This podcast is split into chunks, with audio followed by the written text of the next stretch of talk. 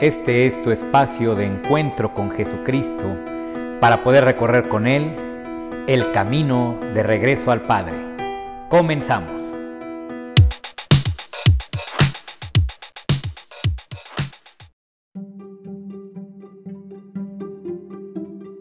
Hola, ¿cómo estás querido hermano, querida hermana? Un gusto poderte volver a saludar en este tu podcast, El Camino de Regreso al Padre.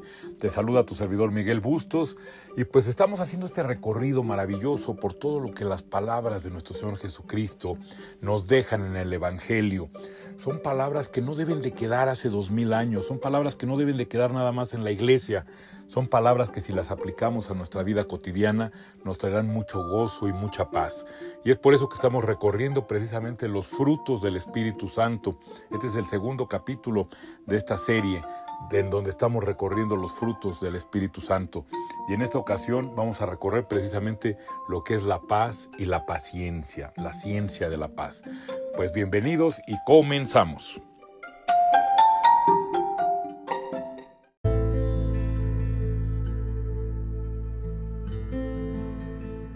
Muy bien, y para comenzar esto como debe de ser, vamos a hacer un pequeño recorrido de lo que estamos viendo a través de esta serie, de esta serie de podcast, de episodios de este podcast. Pues estamos recorriendo precisamente estos frutos que nos deben de llamar mucho la atención, porque es lo que hacen que valga la pena el cambiar de cómo somos a como Dios quiere que seamos.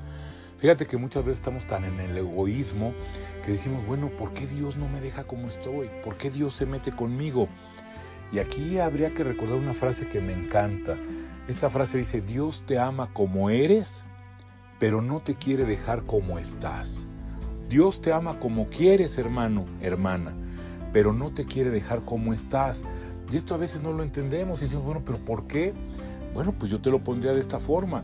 Imagínate que tú un día sales a la calle y te encuentras a un amigo de la infancia, a un familiar a quien quisiste mucho, a un primo, etcétera, a quien quieres mucho.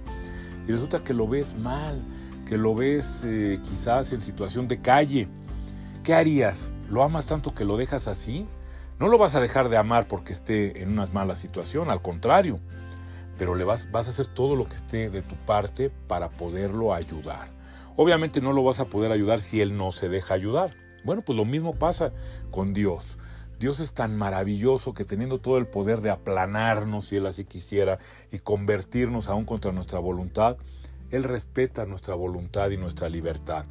Entonces Él te ama como eres, no tengas duda. Él te ama como eres, sabe todo lo bueno que has hecho, sabe todo lo no tan bueno que has hecho, y aún así te ama.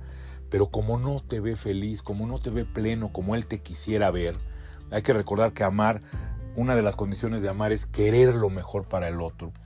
Entonces, si Dios no te ve en la mejor situación, Él quiere ayudarte, Él quiere motivarte, Él quiere darte todos los medios para que alcances esa felicidad, para que llegues a esa plenitud que Él desea para ti.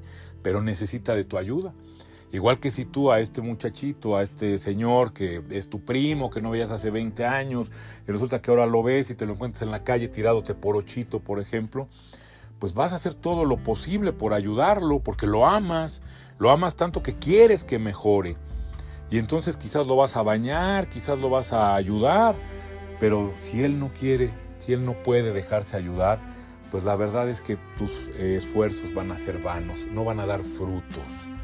Aquí está, estamos entendiendo esto. O sea, hay un Dios que nos ama, pero si nosotros no ponemos de nuestra parte, no va a haber frutos. Bueno, pues igual con este familiar, con este amigo, pues vas, lo ayudas, lo bañas, le das de comer, le das de tu ropa la mejorcita que tienes, etc. Pero si él no pone de su parte, pues al ratito vas a salir y lo vas a encontrar igual. Inclusive la ropita que le regalaste, pues ya le sirvió para venderla, para poderse comprar un Tonayan por ahí, tequilita. Entonces, pues esto nos pasa con Dios, es que hay que entenderlo, hermano. A veces a Dios lo hemos revestido de tantas cosas tan difíciles. Dicen por ahí algunos que todos estos, conceptos raros que se han generado alrededor del Evangelio, pues no son más que para confundirnos, porque la verdad es muy sencilla. Hay un Dios que ama a la humanidad como es, te ama a ti y a mí como somos, un Dios que sabe que estamos llamados a ser mucho más de lo que somos hoy, mucho más de lo que somos hoy. Estamos llamados a ser felices, a ser un mundo feliz. Imagínate cómo sería este mundo si todos nos amáramos como nos pide nuestro Señor Jesucristo, como nos pide nuestro Dios maravilloso. Imagínate qué sería este mundo precioso. Bueno, y entonces viene y dice, te amo como eres, me encanta, pero, pero no me gusta verte así. Te prefiero ver, te quisiera ver mejor. Esto, y eh, discúlpame que sea yo redundante, pero esto lo veo yo mucho en los grupos de AA o en los grupos de Alanón, donde las mamás un día se encuentran con que sus hijos son drogadictos, por ejemplo, y no, no dejan de amarlos, no dejan de amarlos. Salen y los ven y están tirados en una esquina, llenos de pobrecitos, con todas las cosas que no quisiéramos jamás eh, ver en nuestros hijos salen y no, no dejan de amarlos. Quizás se enojan con ellos o se hacen las enojadas, pero por dentro están con el corazón partido. Y es que siguen amando a su hijo, pero, pero no lo quieren ver así. Entonces, pues hacen todo lo posible, por, por los regañan, por las buenas, por las malas, los anexan, ya no saben qué hacer, pobrecitos, para poder sacar a sus hijos de esta situación. Pues igualito está Dios. Imagínate qué Dios tan hermoso tenemos. Que es un Dios que nos ama tanto que está preocupado porque nosotros salgamos de nuestra miseria. Me vas a decir, pero ¿cuál miseria si yo vivo muy feliz? No, hermano. Si no estás en Cristo, si no estás lleno de Dios, si no estás lleno de amor, eso que hoy sientes que te hace feliz no es otra cosa más que un yugo que te esclaviza ya lo decíamos la vez pasada, si tú sientes que te hace feliz, que tienes un gran trabajo y todo, ese gran trabajo es tu yugo que te esclaviza. ¿Por qué? Porque desde la mañana hasta la noche estás con el temor de perderlo, que si te lo van a quitar, que si te lo van a poner. Entonces todo lo que da este mundo que, que te da felicidad, esa felicidad se convierte en tu cadena, en una cadena que te esclaviza. Llámese dinero, llámese apariencia física, salud, familia, vicios, etcétera. Entonces, Dios nos viene a hacer una propuesta totalmente diferente. Dios nos viene a decir, oye, te amo como eres. Yo sé que podrías estar mejor porque yo te, te, hice, te formé para que fueras plenamente feliz. Esas felicidades que tienes ahorita y que te esclavizan no lo son. No lo son porque te están esclavizando, te están coartando la libertad ponte en mis manos. Imagínate qué Padre maravilloso nos manda a su Hijo Jesucristo a que nos diga, ponte en mis manos, confía en mí. Deja de confiar en los bienes de este mundo, confía en mí. Disfruta de lo que te doy en vez de sufrir por lo que no te doy. Y aquí dicen, bueno, ¿y por qué no me da, no me da todo? Pues no te da todo, querido hermano, no me da todo, porque no puedo disfrutar de todo. Yo no puedo tener todos los coches del mundo, ni puedo tener todas las el dinero del mundo, ni puedo, no, yo tengo Dios me da lo que yo necesito, lo que él sabe que es necesario para mí, no solamente para que subsista, sino para que me realice y sea feliz haciendo la tarea, las tareas para las que él me creó. Hay que recordar que cada uno de nosotros somos una bendición que Dios envió a este mundo. Pero esa bendición tan llena de dones, si la vertimos en nosotros mismos, o sea, si nos volvemos egoístas, ah, mira, Dios me hizo inteligente, entonces esta inteligencia la voy a usar para pasar por los demás y allegarme solo cosas para mí. Ah, no, me hizo fuerte, ah, entonces esa fortaleza la voy a usar para aplastar a los demás, para ser yo nada más fuerte y nada más yo rico y ya nada más tener todo. Este es el egoísmo que tiene al mundo tan mal. A veces decimos, ¿por qué, Señor, permites que haya hambre en el mundo? Y Dios nos contestará, no, mira, yo he mandado comida como para tres veces la población que hay en el mundo. Lo que pasa es que algunos poderosos la acaparan. Prefieren que se pudra a que llegue a los pobres. Bueno, todo esto lo vamos a ir viendo, pero era importante revisarlo porque hoy vamos a ver precisamente otros dos frutos de el Espíritu Santo cuando permites que se encarne en tu corazón. Ya la vez pasada vimos el amor y el gozo. El amor y el gozo, que decíamos que tienen que ir de la mano. Bueno, pues hoy dan un fruto, se da otro fruto maravilloso que es la paz. y una forma de alcanzarla que es la paciencia. Y es de lo que vamos a platicar el día de hoy. Mira, la paz es el fruto más importante. Me dirás, no, pero es que es el amor. Sí, sin duda. El amor es precisamente la semilla, pero el fruto más importante es la paz. Me vas a decir, ¿y tú cómo sabes esto? Muy sencillo, porque Cristo resucitado, si tú lees todo el paso de Cristo resucitado por este mundo, cuando ve a sus apóstoles, cuando se les aparece, etcétera, lo que les desea siempre es la paz. La paz del Señor esté con ustedes. En misa lo decimos siempre, la paz del Señor esté con vosotros. Entonces, esta paz, que no es la paz que da el mundo, la paz que da el mundo es la ausencia de guerras, la ausencia de conflictos, el que todo allá afuera esté como yo quiero que esté. Oye, ¿cómo estás? Muy bien, en paz. Fíjate que mi negocio va muy bien, mis hijos van muy bien en la escuela, mi esposa me ama mucho, el, sol salen los pajarillos. Pues qué bueno que puedas disfrutar de repente de esta paz, pero esa paz la da el mundo. Y como ya habíamos dicho, todo lo que da el mundo siempre te esclaviza. ¿Por qué? Porque si tú hoy estás en paz porque crees que todo a tu alrededor está como tú quieres, estás por dentro con el terrible miedo de que algo se vaya a mover. A ver, estoy en paz porque está el cielo precioso, chin, pero parece que va a llover y ya te saca de la paz. Ay, estoy feliz porque mis hijas son muy estudiosas y por ahí te hablan de la escuela. Ay, Dios mío, ahora qué hicieron estas, ya te sacaron de la paz. Ay, este, estoy muy en paz porque estoy muy saludable y un día amaneces con una ronchita que no sabes de qué viene. Ay, Dios mío, ¿qué será esto? O ahora con la tos, ¿no? Que ya cuando con esto del COVID, ya cuando tosemos, ya nos estamos haciendo casi casi con un pie en la tumba. Entonces, fíjate cómo la paz que da el mundo es una paz efímera y una paz que nos esclaviza siempre. En cambio, la paz que nos trae nuestro Señor Jesucristo es una paz que no te puede quitar nadie más que tú. Es una paz que no te puede quitar nadie más que tú mismo. Y me permito explicarme mejor.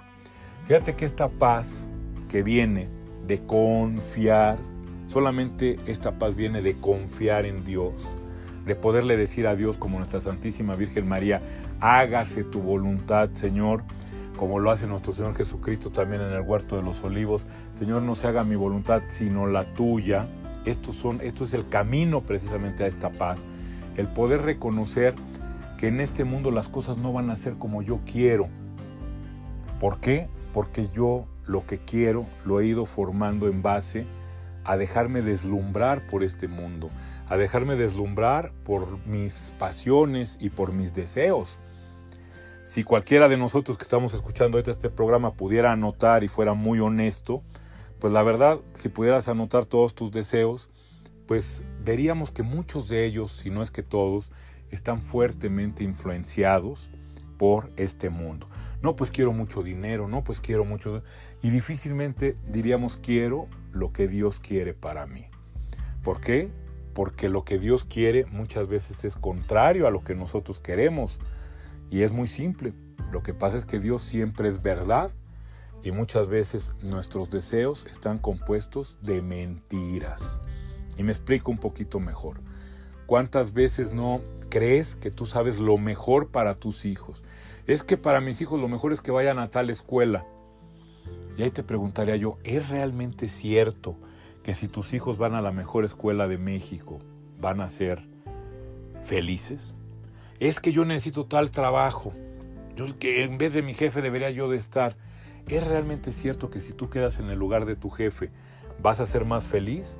o vas a tener tres veces más trabajo. Quizás ganes tres veces más, pero vas a tener tres veces más trabajo ya no vas a poder tener una vida propia, ya no vas a poder ver a tus hijos, etc. Es muy importante podernos cuestionar nuestra propia voluntad. Es muy difícil. La gran mayoría de las personas vive apegada a su propia voluntad. Y cuando vives apegado a tu propia voluntad, jamás podrás obtener paz. No puedes obtener paz porque tú crees que el mundo tiene que ser como tú quieres. Y cuando en el mundo algo falla o te enojas, ay, las cosas no salieron como yo quería, vine a esta tienda y no tienen lo que yo quiero. vine y mis hijos no hicieron lo que yo quiero y andas enojado toda la vida. O puedes entristecerte también, que es la misma cara de la, es la otra cara de la misma moneda. Cuando yo no acepto la realidad como es, cuando yo no acepto la voluntad de Dios, tengo dos opciones. Una activa, que es muy mal vista, que es el enojo. Ah, a gritar. Y una pasiva, que es muy bien vista, pero que es igual de pecadora, que es la tristeza. Cuando tú te entristeces es porque no estás aceptando la voluntad de Dios. Nada más que en vez de gritar, te retrotraes. En vez de gritar, te encierras en ti mismo, lloras. Bueno, pues ahí ambos, el que se enoja y el que está triste, están cometiendo un grave pecado. Estamos cometiendo un grave pecado. Y es precisamente que no aceptamos la voluntad de Dios. Estamos peleando contra la realidad que la realidad es precisamente la voluntad de Dios. Y me dirás, oye, es que hay realidades espantosas, ¿cómo voy a aceptar realidades espantosas? Yo te quiero decir una cosa, no se trata de que aceptar sea resignarse. Aceptar muchas veces se confunde con resignarse. Resignarse es el fin. Cuando tú ya luchaste, luchaste, pataleaste, te enojaste, te entristeciste y viste que no pudiste cambiar nada, te resignas y ese es el final ya, me resigné. Y eso no es lo que quiere nuestro Señor Jesucristo. Precisamente esto lo ejemplifica con su muerte y resurrección. Bueno, ¿qué quiere decir muerte y resurrección? Que cuando ya se da por vencido del sufrimiento, que esto es lo que deberíamos de lograr todos nosotros, acepta la voluntad del Padre. Y aceptar la voluntad del Padre no es el final, al contrario, es el principio cuando tú aceptas la realidad es cuando entonces puedes revisar qué tienes, qué no tienes, qué circunstancia, qué circunstancia tienes enfrente. Y entonces con lo que tienes y con lo que no tienes, y siempre de la mano de nuestro Señor Jesucristo, puedes aspirar precisamente a mejorar. Ya sea porque cambia tu forma de ver las cosas o porque realmente Dios te da el poder de transformar aquello que tienes enfrente. Entonces la resignación es la tumba es la tumba. En cambio, la aceptación es la resurrección. Es cuando yo digo, sí, Señor, efectivamente soy así, no puedo hacer esto, sí puedo hacer esto, pero aún con lo que soy, Señor, y de tu mano, puedo lograr el éxito que tú tienes para mí si eso es lo que busco. Difícilmente voy a tener el, éxito que me pone el mundo. Yo ahorita no puedo ser galán de Hollywood. O sea, si yo mi meta ahorita es ser galán de Hollywood, pues difícilmente lo voy a lograr ser pero lo que sí puedo ser, por ejemplo, es cada día un mejor profesor, porque es donde Dios me tiene, es donde Dios me ha demostrado, me ha ido mostrando a través de mi historia qué es lo que quiere de mí. Entonces, si yo estoy necio y no es que yo no quiero ser maestro, yo quiero ser eh, galán de televisión, pues ahí voy a andar haciendo el ridículo y jamás voy a poder hacer las cosas hasta que, hasta que me, una de dos, o me resigno y me quedo ya muerto y ya no hago nada. Oye, ¿por qué no haces nada? ¿Por qué estás triste todo el día? ¿Por qué estás borracho todo el día? Pues porque ya me resigné a que tengo que ser maestro porque no pude ser eh, galán de Hollywood. En cambio, si yo acepto y digo, Señor, qué padre, qué padre que me has dado dones para poder enseñar, que me has iluminado a tener que, transmitir a, a, aquellos que me escuchan, etcétera entonces no es una tumba, sino es una resurrección maravillosa. Abreviando entonces, la paz viene, querido hermano, querida hermana, cuando descubres en tu realidad, en lo que estás viviendo hoy, precisamente la voluntad de Dios. Oye, pero es que no me gusta. Bueno, el que no te guste, el que no te gusta esa realidad, viene de que estás juzgando a Dios y le estás diciendo, oye, no, yo por qué me toca vivir aquí si yo quisiera vivir ahorita en las lomas con una casa con tres albercas. Señor, ¿por qué me tocó un marido borracho como si nos lo sacáramos en las rifas? ¿Por qué y por qué y por qué? Cuando este por qué debe de convertirse en un para qué. Esto de la resignación que es morir al por qué se convierte en aceptación cuando es para qué, Señor. ¿Para qué tengo estos problemas? Pues para que yo crezca Ay Señor, pues no puedo crecer, pues yo te acompaño, te dice el Señor. Nomás no te sueltes de mi mano. Y es ahí donde empieza el verdadero dinamis, esta verdadera transformación de ti mismo en la mejor versión de ti misma, de ti mismo, que es lo que nuestro Señor Jesucristo nos viene a proponer. Dios quiere, Dios te ama como eres, pero no quiere que te quedes como estás. Y cuando tú empiezas a aceptar la voluntad de Dios, a aceptarla, que aceptar es comprender que todo es para bien, entonces llega a tu corazón una gran paz. Y esa paz, querida hermana, querido hermano, es la base de todo crecimiento, es la base de todo, de toda plenitud. Es decir, Señor, estoy aquí, tú quieres que yo esté aquí, yo merezco estar aquí. Me vas a decir, pero ¿cómo merezco si estoy en una gran enfermedad? Bueno, al final del día hay situaciones que no alcanzamos a comprender nosotros. ¿Por qué un cáncer? ¿Por qué un cáncer en un niño? No lo alcanzamos a comprender. Pero ante estas cosas tenemos dos. La soberbia de decir, ¿por qué Señor? y juzgar a Dios. ¿O para qué Señor? ¿Para qué estamos viviendo esto? ¿Qué esperas de nosotros? Yo te quiero decir que conozco gente maravillosa, unas mamás hermosas, que tienen en su casa hijos enfermos, muy enfermos, a los cuales ya de cierta edad, 20, 25 años, todavía los tienen que cambiar como si fueran bebés, los tienen que cargar, etc. Y han encontrado en esto un camino de regreso al Padre, un camino de amor, un camino de, no sé, de tantas bendiciones. Y es entonces donde aplica precisamente esta búsqueda de la paz en la aceptación, en la aceptación de la voluntad de Dios. Yo sé que al escuchar esto muchos nos vamos a revelar y vamos a decir, bueno, pero yo por qué? Si hay unos que son remillonarios y salen re bonitos en el Facebook o en el TikTok, este, en un porche de oro subiendo dos tigres y por qué yo no? Bueno, pues mira, si te pones, ahora sí que si te pones en esa actitud, pues va a ser muy difícil que alcances la paz y también va a ser muy difícil que alcances eso que crees que te mereces. Al final del día, lo que nos merecemos todos es la paz que viene de saber que detrás de todo esto que ocurre en el mundo hay un Dios que todo lo sabe, que todo lo puede y que nos ama con todo su corazón. Cuando tú empiezas a entender esto, entonces empiezas a practicar, dices, bueno, yo quiero la paz. Y hay una ciencia para la paz. Esa ciencia para la paz se llama precisamente paz, ciencia, paciencia. Y cuando tú tienes paciencia es cuando precisamente tienes la oportunidad de decir, Señor, no entiendo lo que está pasando ahorita. Señor, no entiendo por qué me quedé sin trabajo, no entiendo por qué me divorcié, no entiendo por qué mis hijos hacen lo que hacen, pero confío en ti tanto, Señor, que voy a esperar en paz, que esa es la paciencia, voy a esperar en paz confiando en tu infinita misericordia para ver qué viene detrás. Y voy a estar con gozo y voy a estar sabiéndome amado, amada. Porque de nada se trata, ay, tienes mucha paciencia y estás que te lleva la pero ya mañana tiene que ser, no, eso no es paciencia. La paciencia es confío tanto en ti, Señor, que voy a esperar pacientemente, voy a esperar en paz, que esperar en paz es sabiéndome amado, sabiendo que tú estás a cargo, Señor, para que tú puedas lograr en mí lograr en este mundo lo que tú quieras, Padre bueno. Y este fruto maravilloso del Espíritu Santo va a transformar tu vida. Va a sacarte de una vida de sufrimiento para llevarte a una vida de paz. Va a hacer que el mundo que a veces parece en blanco y negro se vuelva un mundo a colores, donde los pajarillos cantan, así como en las mañanitas.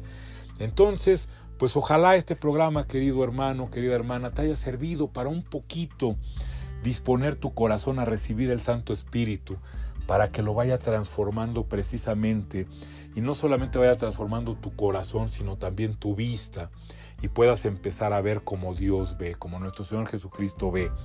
Siempre, siempre más allá. No te quedes en lo evidente de que esto que está ocurriendo me desagrada, sino, Señor, ¿qué vendrá detrás de esto? Señor, yo confío en que aunque ahorita las cosas no están como yo, como yo quisiera, el que está mal soy yo, Señor, al pedirte cosas que vienen de mis deseos y de mis pasiones. Pero confío, Padre, en que todo lo que viene de ti siempre será para bien. Entonces, pues hagamos votos, queridos hermanos, para que el Señor nos conceda la gracia de poder disponernos cada vez más a recibir el Santo Espíritu en nuestro corazón y poder empezar a disfrutar de estos frutos, no solamente en nuestra vida particular, sino repartiéndolos entre todos aquellos que conviven con nosotros, entre todos aquellos a los que amamos. Muy bien, pues como siempre te recuerdo que si este podcast sientes que te sirve, sientes que trae un mensaje que te puede ayudar a ti o a algún otro, pues lo compartas, por favor.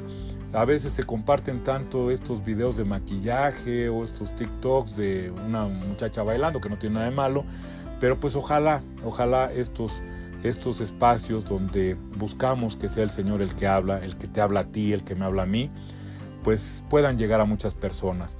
Entonces mucho te agradeceré si puedes eh, compartir esto con quien creas que le puede servir. Que Dios te bendiga en abundancia y nos vemos aquí el siguiente viernes. Hasta entonces.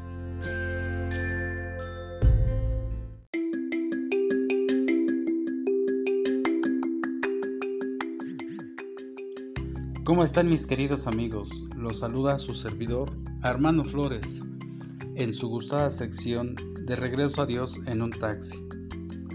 Hoy les quiero compartir que en la semana me abordó un estudiante de psicología y empezamos a platicar acerca de la responsabilidad que debe de asumir cada persona para transitar por la vida. Porque es primordial hacernos responsables de nuestros actos y de nuestras decisiones para disfrutar o padecer la vida que forjamos, ya que generalmente culpamos a los demás de lo que nos sucede sin querer aceptar que estamos donde estamos por nuestras buenas o malas decisiones. Entonces yo le comenté que la palabra de Dios es lo que nos propone, responsabilizarnos. Y Dios nos ofrece su mano para hacerlo de una manera consciente y amorosa. Es como Él nos dice en la carta del apóstol Pablo a los Filipenses capítulo 3 versículos del 12 al 16. No es que haya recibido el premio, ni que haya alcanzado la perfección, sino que sigo adelante para ver si puedo obtener aquello para lo que Cristo Jesús me eligió.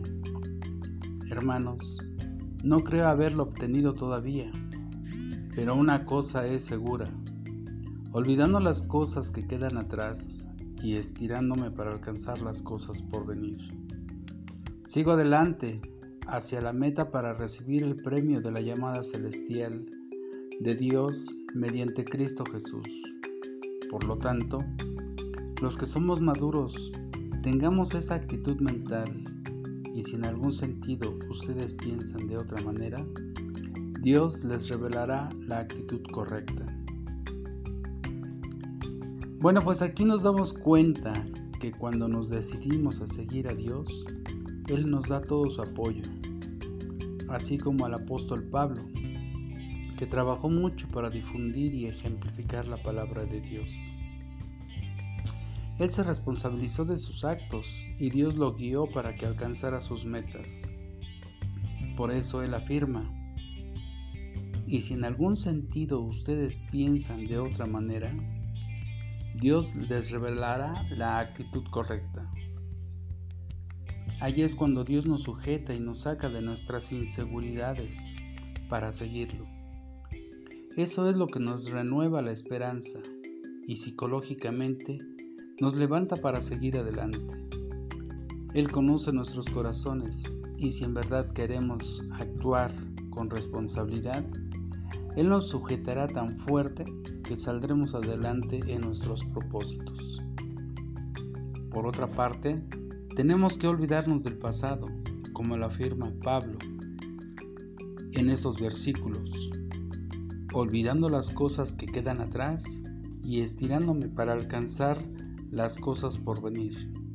Es decir, si me ato al pasado, ya no podré vivir un presente responsable y libre de ataduras con las oportunidades que Dios me ofrece. Dios es el mejor psicólogo que existe, no solo porque nos dice qué y cómo hacer, sino que también nos acompaña en nuestro camino y eso es invaluable en la recuperación de la salud, en la seguridad de uno mismo, en la autoestima y en la responsabilidad que debemos asumir en esta vida, que es la nuestra. De nadie más. Pues hasta aquí mi comentario, mis queridos amigos. Que tengan un bendecido fin de semana y que sigan fortaleciéndose en el amor de Dios. Hasta la próxima.